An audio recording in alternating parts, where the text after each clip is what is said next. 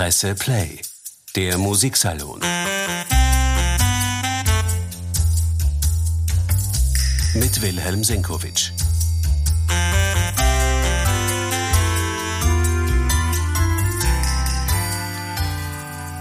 Die Kommissare sind unter uns.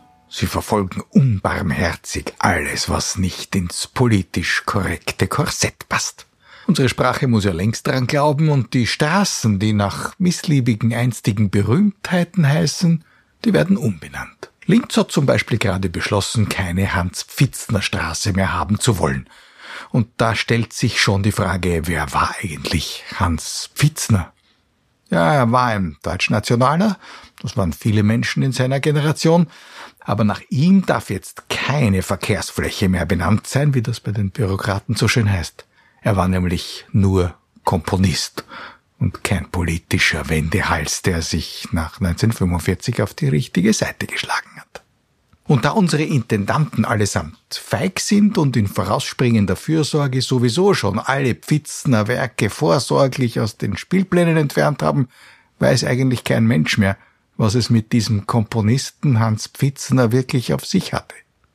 Straßen und Plätze wurden nach ihm ja nicht wegen politischer Überzeugungen benannt, sondern weil er unter anderem eine der bedeutendsten Opern des frühen 20. Jahrhunderts komponiert hat. Palestrina, ein Künstlerdrama über die Sorgen und Nöte eines schöpferischen Geistes in Zeiten der Bedrängnis. Die Akte 1 und 3 dieses Stückes handeln, und da wird's in unserem Zusammenhang jetzt eigentlich kurios, von politischen Zwängen, denen ein Musiker ausgesetzt sein kann, von Schaffenskrisen und von der göttlichen Inspiration, die einen überfallen kann. Hans Pfitzner zeigt anhand seines Renaissance-Kollegen Palestrina, dass Kunst nicht nur von Können kommt, sondern eigentlich vom Müssen. Im Mittelakt schildert er dann nicht ohne Ironie das bunte, ja chaotische und teilweise höchst weltliche Treiben der Kardinäle und der Gesamten auf dem Tridentinischen Konzil. Da steht wilder Aufruhr neben pompöser Repräsentation.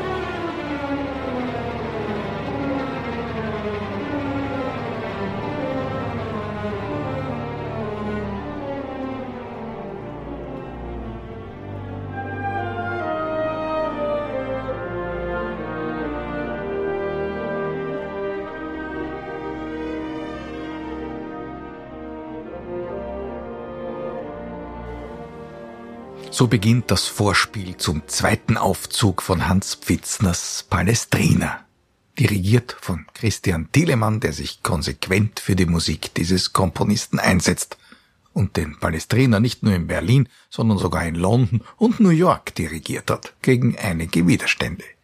Auch Kirill Petrenko, der Chefdirigent der Berliner Philharmoniker, hat sich für das Meisterwerk von Hans Pfitzner engagiert.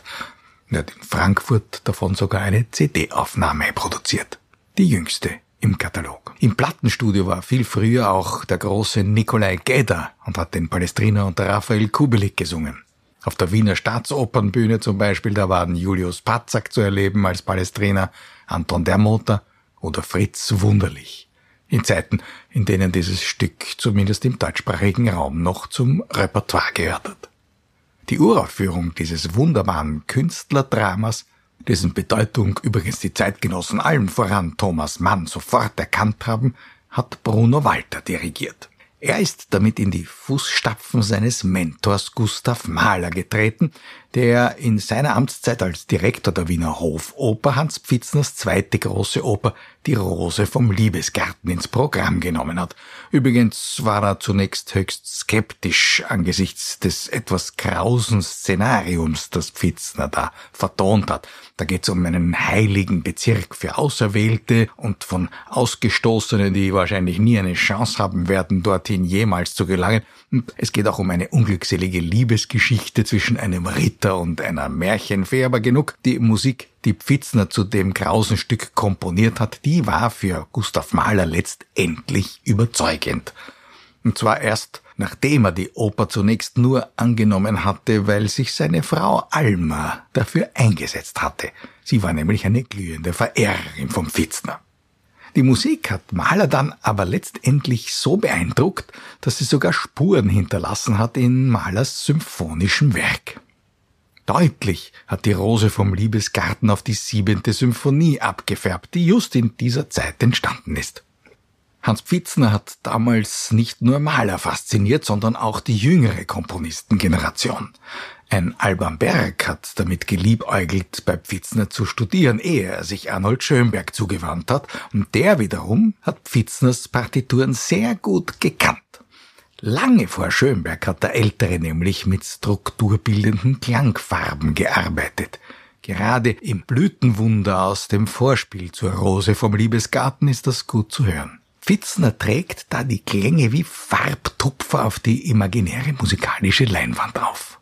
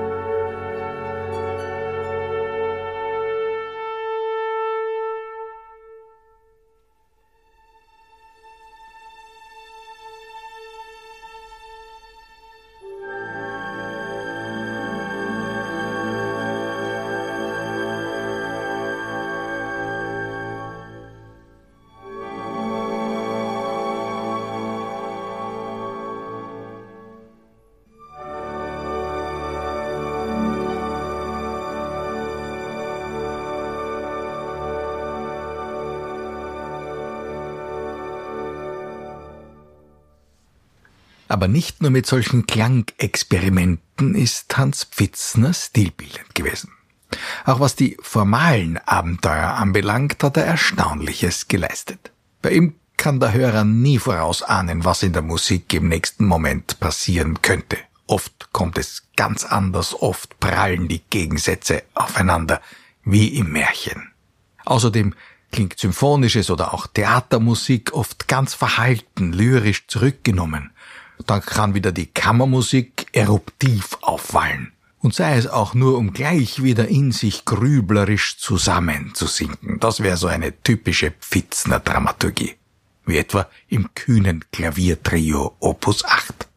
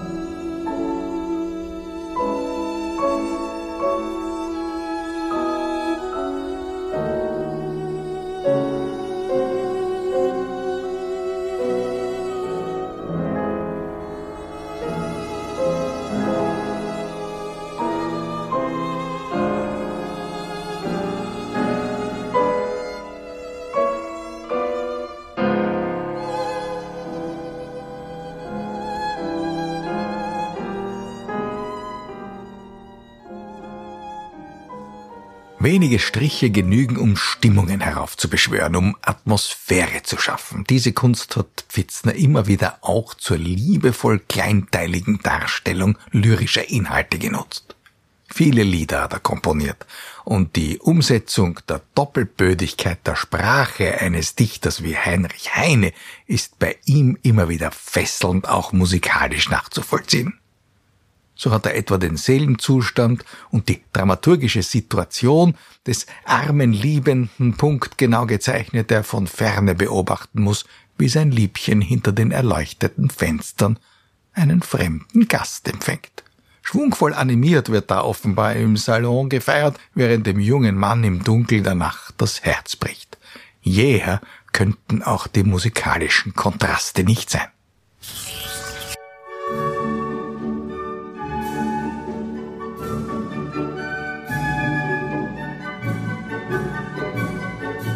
Sie haben heute Abend Gesellschaft und das Haus ist lichterfüllt.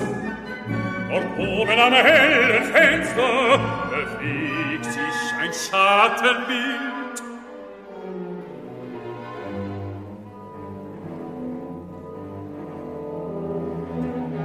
Du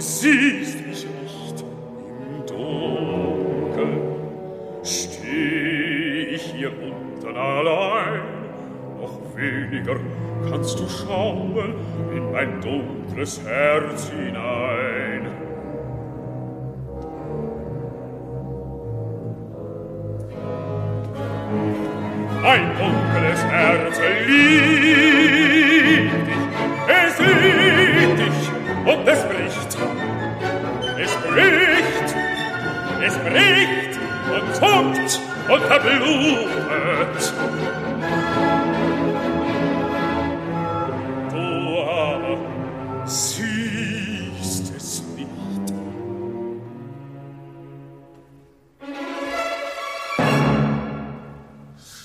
Ich glaube, dieser Musik kann man anhören, dass Hans Pfitzner auch ein leidenschaftlicher und impulsiver Erzähler gewesen ist, so wird zumindest berichtet.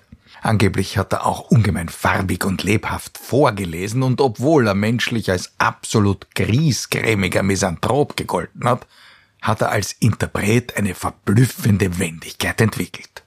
Angeblich ist er in seiner Zeit als Generalmusikdirektor in Straßburg einmal sogar eingesprungen, als während einer Aufführung von Wagners Meistersingen der Sänger des Beckmesser ausgefallen ist und hat die Rolle angeblich selbst gesungen und gespielt.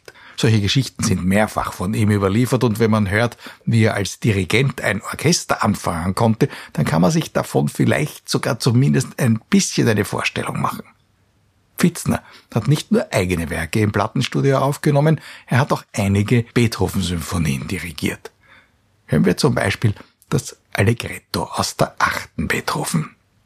Das spult bei Pfitzner ganz und gar nicht ab wie ein Metronom, wie bei den meisten heutigen Interpreten, wo das gleichmäßige Ticken erst ganz am Schluss ein bisschen gestört wird. Bei Pfitzner ist es ein wirklich theatralisches Mit- und Gegeneinander unterschiedlichster Figuren und Gestalten, ein kleines Drama en Miniature.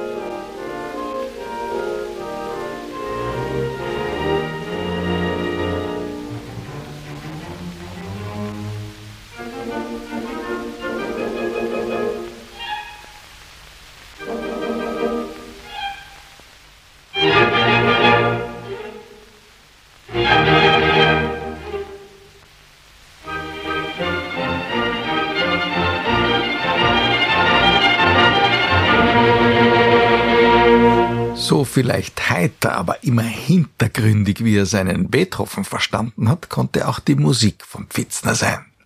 Da gibt es im Spätwerk die sogenannte kleine Symphonie in G-Dur, die zwar wirklich kurz ist, aber alles andere als harmlos. Hören wir da auch das Scherzo, das von einem kecken Trompetenruf zunächst einmal angeheizt wird und dieser Trompetenruf, der kommt als Fanfare immer wieder. In der Tonart passt er dann bald gar nicht mehr zu dem quirligen Treiben ringsum und irgendwann empfindet man ihn vielleicht sogar als bedrohlich. Jedenfalls scheint er die Geister, die er rief, bald wieder zu verscheuchen.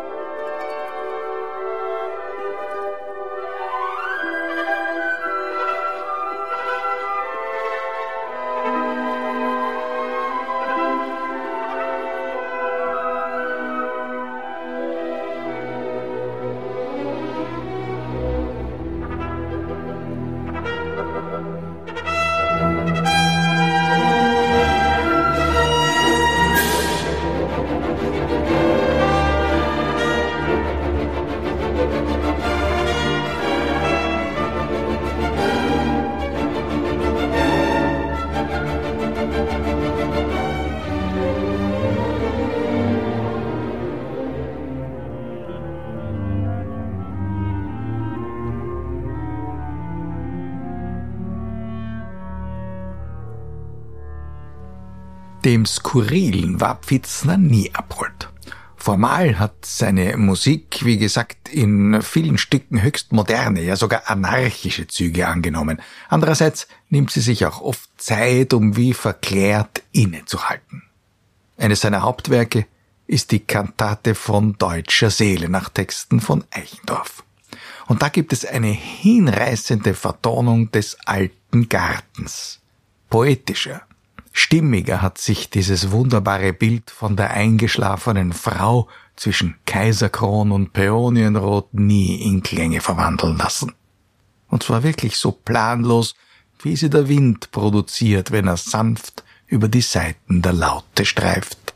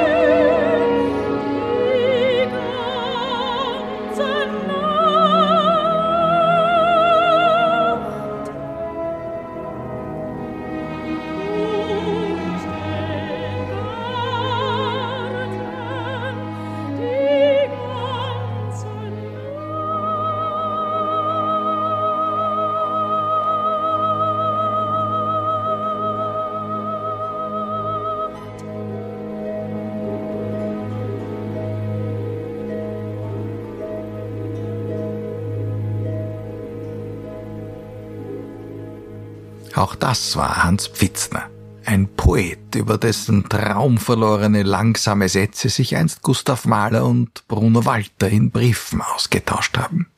Der scharfe Beobachter Pfitzner hat dann zumindest für seinen Palestriner, zu dem er ja selbst den Text gedichtet hat, auch scharfsinnig analytische Menschenporträts geschaffen. Vom in sich gekehrten Komponisten über den machtbewussten Kardinal bis zum zerbrechlich liebenswerten, schon ein bisschen altersschwachen orthodoxen Patriarchen. Der Mittelakt des Palestriner ist in dieser Hinsicht ein Kabinettstück an feinsinnig karikierender Detailzeichnung. Die Akte 1 und 3 hingegen haben weit ausgestrahlt im 20. Jahrhundert über Hindemiths Mattis der Maler und Schönbergs Moses und Aaron, eigentlich bis hin zu jenem hintergründig tragikomischen Künstlerdrama Elegie für junge Liebende, das Weston Hugh Auden um 1960 für Hans-Werner Henze gedichtet hat. Und Pfitzner hat kein Hehl daraus gemacht, was er von einem katholischen Klerus hielt, der ohne mit der Wimper zu zucken auf störrische Diener schießen hat lassen.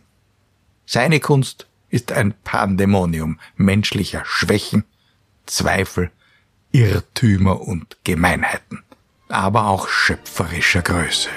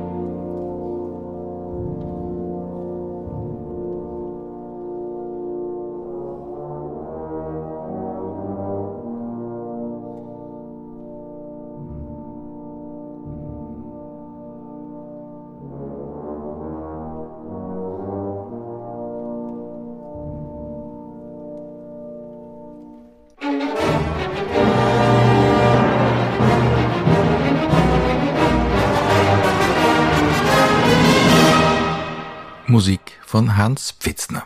Das Vorspiel zum zweiten Aufzug des Palestrina hat unsere Tour d'Horizon umrahmt. Urteilen Sie selbst, meine Damen und Herren. Wie kurzsichtig ist es, einen solchen Kopf aus unserer künstlerischen Ahnengalerie ausblenden zu wollen. In diesem Sinn, bis zum nächsten Donnerstag.